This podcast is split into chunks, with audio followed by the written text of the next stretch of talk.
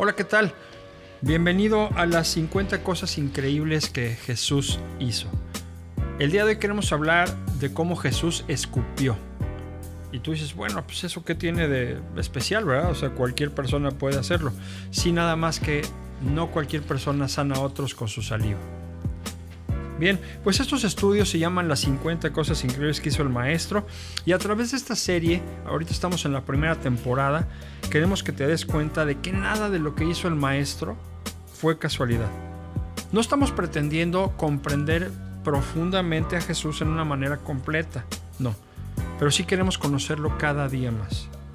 Hay mucho de misterio en la persona de Jesucristo y, en boca de un jesuita dice así, eh, Jesús fue un tanto evasivo, difícil de entender, completamente e imposible de precisar. Los estudios que estamos viendo, las grabaciones, no pretenden ser la única respuesta a las motivaciones del Señor, especialmente en aquellas cosas que Él no dijo textualmente. Lo que se pretende es que tú y yo juntos penetremos en la historia bíblica. Todo esto está basado en la Biblia, Reina Valera 60 y otras versiones en español. Y en la enseñanza del gran maestro para dialogar, para pensar, para ser edificados juntos. Esperamos que te bendiga. Bien, pues entrando en materia, son al menos tres los relatos que hablan de cómo el Señor Jesús sanó a alguien utilizando su propia saliva. Tal vez nos hemos preguntado porque el mismo Jesús, que a veces sanó simplemente diciéndolo, o sea, por ejemplo, a lo mejor tú recuerdas el pasaje donde, donde llega, eh, eh, eh de parte del centurión pidiéndole es que necesitamos que mi siervo sane, solamente da la palabra. Y Jesús dice la palabra y, sana a distancia, o sea, ni siquiera lo tenía enfrente. Pero en estas tres ocasiones utilizó un método distinto, un método poco convencional que la verdad suena más a lo que hacen los curanderos que, a un método pues divinamente escogido en la Biblia, ¿verdad? Y bueno, el primero de estos relatos, en, Marcos capítulo 7, versos 31 al 37, dice que le trajeron a un hombre que era sordo y que tenía un impedimento en el habla. Le pidieron que le impusiera las manos. Jesús lo tomó aparte y porque había una multitud en ese lugar, lo tomó aparte de la multitud, lo tomó a solas, le metió los dedos en los oídos. Esto está interesante, ¿no? Y escupió.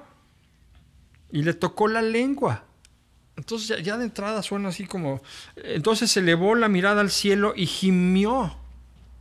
Y le dijo al sordo, Efata, que quiere decir ábrete se le abrieron los oídos, se le soltó la ligadura de la lengua y pudo hablar correctamente. Eso es lo que dice el pasaje bíblico en sí mismo. El segundo relato que vamos a ver está en Marcos capítulo 8 versos 22 al 27. Dice que cuando llegaron a Bethsaida, Bethsaida recuerda, estaba pegado ahí a, a la zona de Jerusalén, algunas personas le llevaron un ciego a Jesús este, este, no tenía problemas de, audición y de, habla, sino en sus ojos. Le llevaron un ciego a Jesús y le rogaron que lo tocara. Dice la palabra que él tomó de la mano al ciego, lo sacó fuera del pueblo y después de escupirle en los ojos y de poner las manos sobre él, le preguntó, ¿puedes ver ahora? El hombre alzó los ojos y dijo, veo gente que parecen como árboles que caminan. Entonces le puso otra vez las manos sobre los ojos y el ciego fue curado. Recobró la vista y comenzó a ver todo con claridad. Jesús lo mandó a su casa con esta advertencia, no vayas a entrar al pueblo. Esto está en Marcos capítulo 8 versos 22 al 27. Y dijimos que eran tres relatos. El tercer relato está en Juan capítulo 9 versos 1 al 12. Ahí dice que Jesús salió del recinto del templo en Jerusalén y vio a uno que era ciego de nacimiento, este también es ciego. Después de lo cual hay una pregunta para Jesús sobre si la enfermedad de este hombre es resultado de, que él pecó de manera personal o, o, de que sus padres habían pecado, porque había esta idea, que si tú habías pecado, pum, vale, una enfermedad te caía encima. O si tus papás habían pecado, entonces tú la pagabas por el resultado de lo que ellos habían hecho antes. Y pues bueno, Ah, Jesús responde que no, que no se trataba del pecado ni, ni de él ni de sus padres, sino que esto estaba sucediendo para que hubiera en él una demostración de lo que Dios puede hacer. La versión más tradicional dice para que Dios pueda ser glorificado a través de esto. Y dice también la palabra que después de decir aquello Jesús escupió, ahora no fue sobre la persona, escupió en el suelo e hizo barro con la saliva y dice que se la untó en los ojos al ciego, al tiempo que le decía, ve al estanque de Siloé. Ese estanque, esa palabra es una palabra muy especial, ahorita nos adentramos a eso. Y el ciego fue, se lavó en el tanque y volvió viendo. Como la gente de la zona conocía a, este hombre invidente, algunos no creían que fuera él y que hubiera sanado de, pues, ciego desde el principio, ¿no? De modo que fue llevado ante las autoridades espirituales, las autoridades de los hebreos, y también sus padres fueron llevados ahí para comparecer. Fue cuestionado, fue acusado de mentir, o sea, le dijeron, no, es que tú no eras ciego, estabas mintiendo. Fue insultado y finalmente fue expulsado del lugar. O sea, realmente le fue muy mal porque no le creyeron que, había, que era ciego y que había sido sanado, desde, que, o sea, ciego de nacimiento y que había sido sanado, no le creyeron. Jesús se enteró de estas cosas y cuando lo halló, habló con él y le reveló su identidad como el Mesías.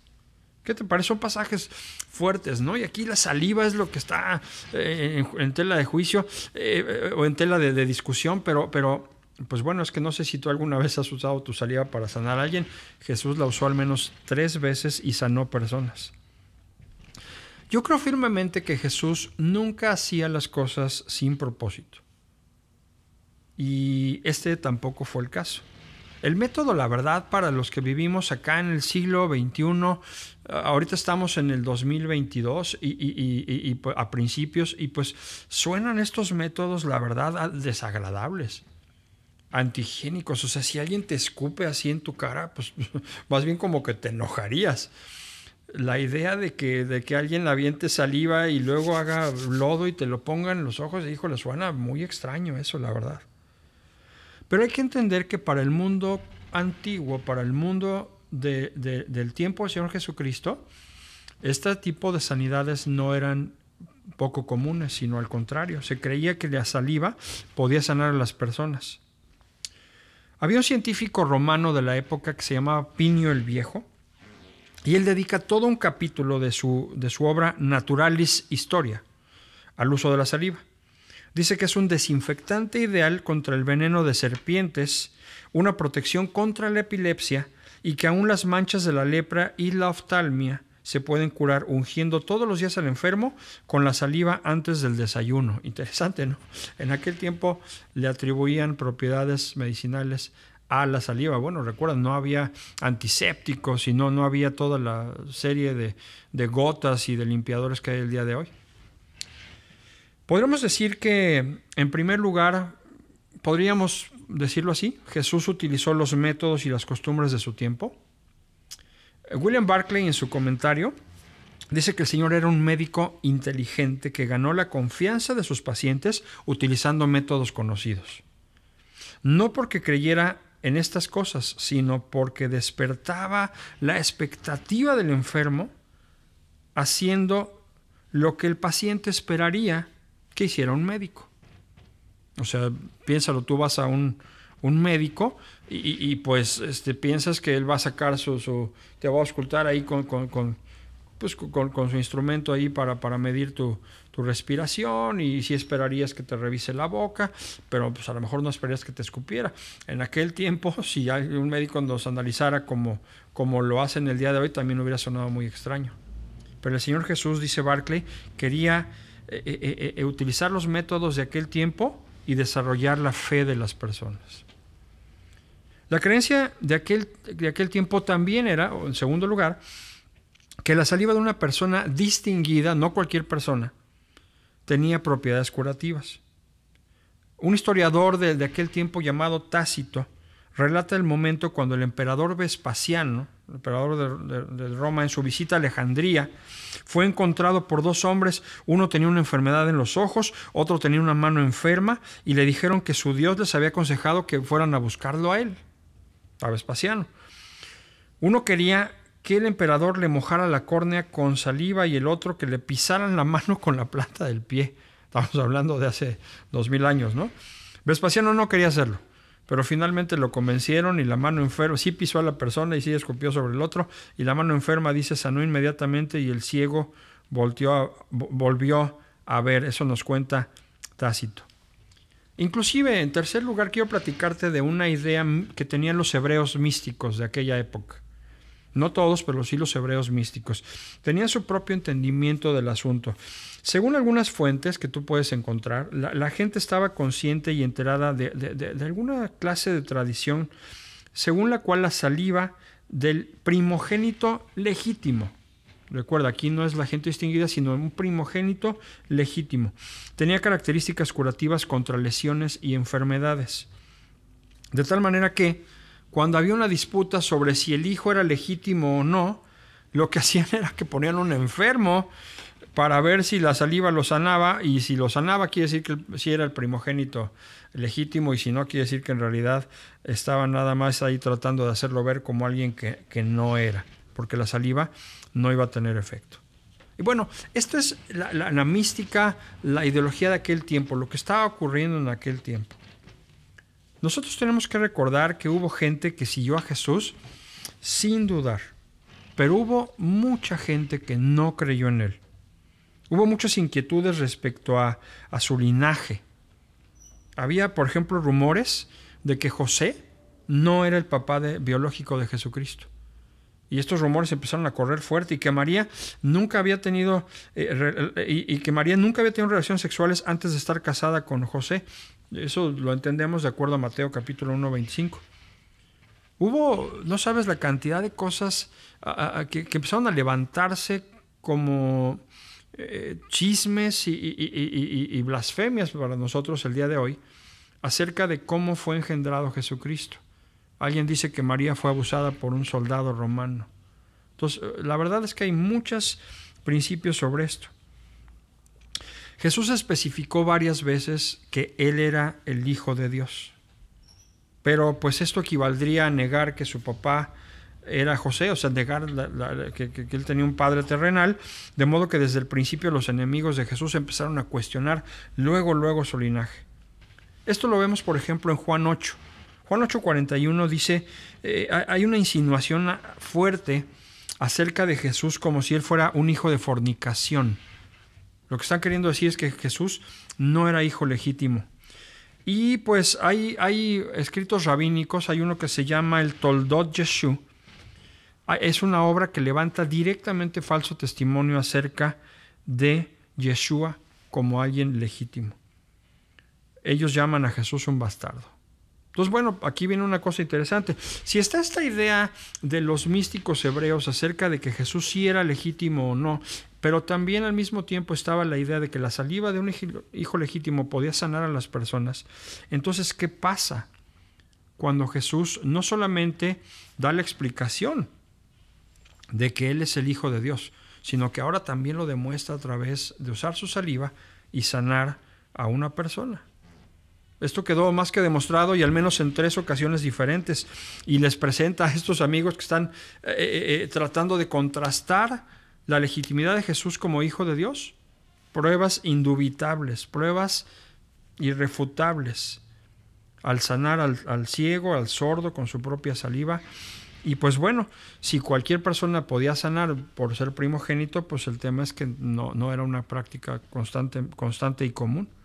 Pero Jesús prueba de esta manera que Él no solo es sanador, sino que es el, primogénito legítimo de Dios, demuestra la verdad de sus declaraciones y su procedencia como heredero único y verdadero del Padre Celestial. Ahora, por si esto no fuera suficiente, hay otros dos elementos muy característicos en la personalidad que tiene el Señor. En primer caso, en primero de los relatos que vimos, Jesús lleva al enfermo aparte, a solas y trata con él sin avergonzarlo. Sin hacer de la sanidad un circo. Tú sabes que cuando alguien quiere lucirse, lo hace delante de todos. Jesús no estaba buscando ese tipo de cosas. Él no quiere avergonzar ni al enfermo, ni lucirse delante de las personas. Dice la escritura que Jesús mandó que esto no fuera dicho a los demás. O sea, no solamente los sanó sin avergonzarlo, los sanó sin hacerle aspaviento, también pidió que no se hiciera público esto. Él no estaba buscando tratar de lucirse delante de nadie. Constantemente pedía a las personas que eran sanadas guardar silencio respecto a los milagros que habían recibido y, y, como en este caso les dio un trato personal, un trato amoroso. Eso sí es muy característico del Señor. En el segundo caso, muy similar, porque Él saca al ciego del pueblo, o sea, se lo lleva como, como camina con, con Él, ¿no? Y algunos comentaristas acerca de esto opinan que esto fue para no alimentar el fanatismo de la gente, porque había mucha gente que solamente estaba buscando a Jesús porque sabían que él hacía milagros. O sea, hay gente que no le interesaba lo que él traía de mensaje y cosas así, sino simplemente que Jesús me puede sanar, pues voy con él, voy a buscarlo. Y Jesús quería darle a la persona un trato personal, ya sea para darle la vista en un ambiente más tranquilo, sin la confusión de toda la gente ahí curiosa, oh, ¿lo viste? Sino, sino más bien para que él pudiera comprobar también pues su, nueva vista, ¿no? La, calidad del milagro hecho ahora en sus ojos. Y el tercer caso, que es el ciego, eh, vemos también al Señor que añade un elemento pues aparentemente innecesario, como es el pedirle a la persona que se vaya a lavar a un estanque en particular. O sea, como te das cuenta, pues a ver, ¿por qué no lo hizo como en el otro? Que le escupió ahí a la lengua o el otro le escupió a los ojos, así directo. Acá hace el lodito, le pone ese lodo en los ojos y lo manda a enjuagarse en el estanque de Siloé, pero no a cualquier estanque, lo manda a Siloé. Lo que tenemos que entender es que la palabra Siloé es una palabra muy especial. La palabra Siloé significa enviado. Este estanque es un estanque pues muy especial para ellos por quien lo había abierto desde los tiempos antiguos. Pero podemos por ejemplo recordar Génesis 49.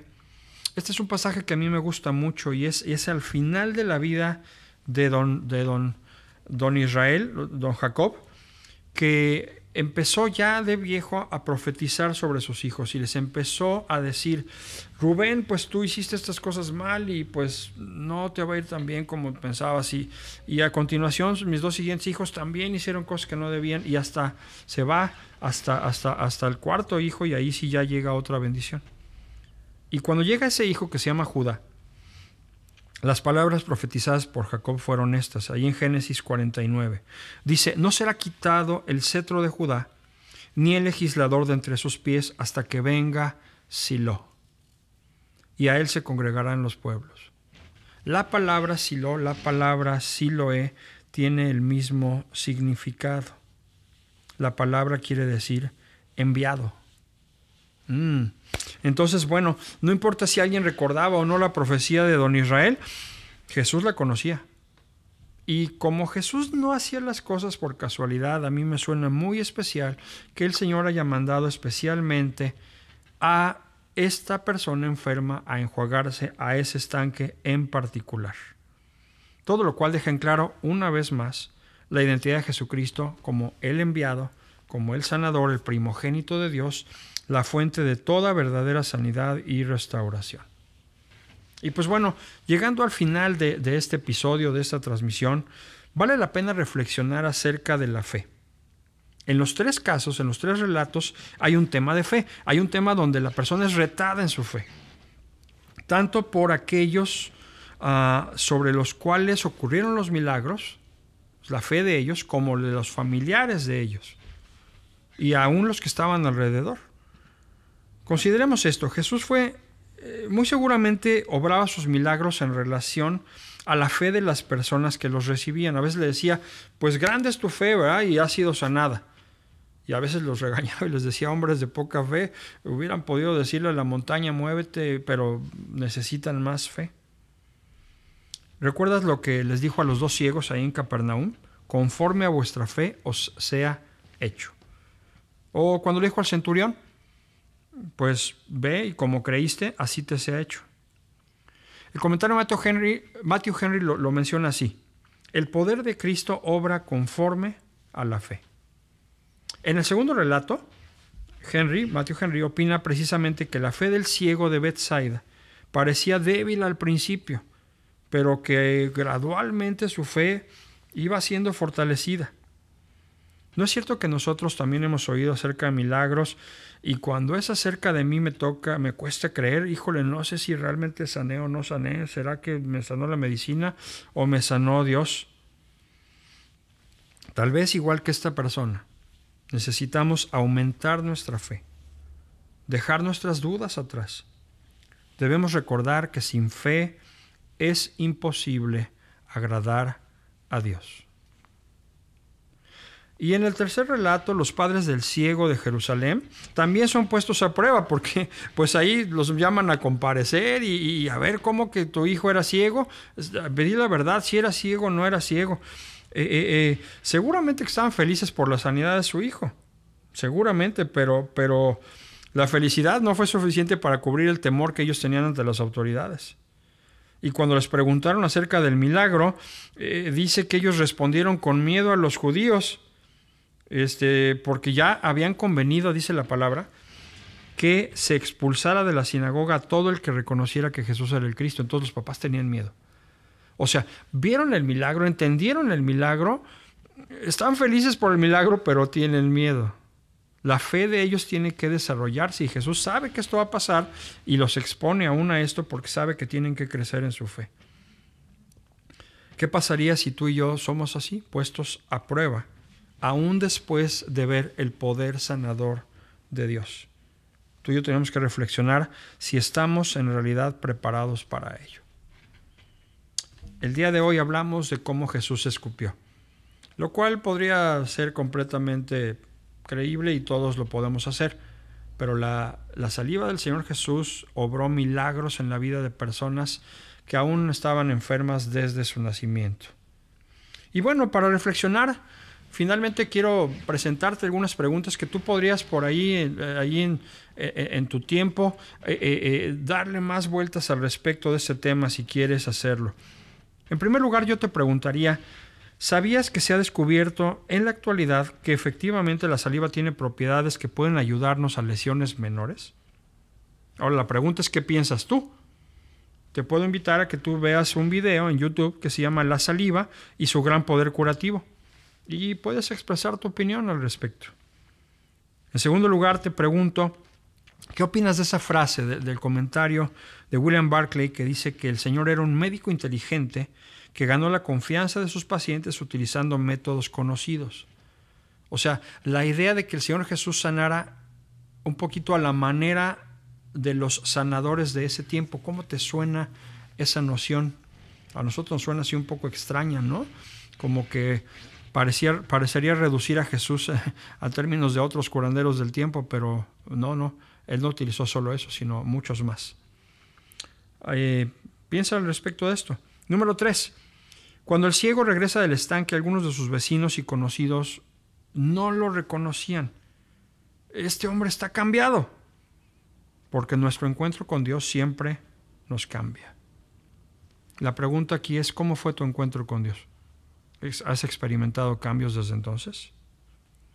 Y número cuatro, ¿alguna vez ha sido probada tu fe? ¿Cómo? Bien, terminamos con este episodio de 50 cosas increíbles que hizo el maestro y pues bueno, esperemos que todo esto sea para tu edificación. Recuerda por favor seguirnos allí en redes sociales, en Facebook en Pastor Efra y en Instagram en arroba Efraín Reyes B. Hasta la próxima. Que Dios te bendiga.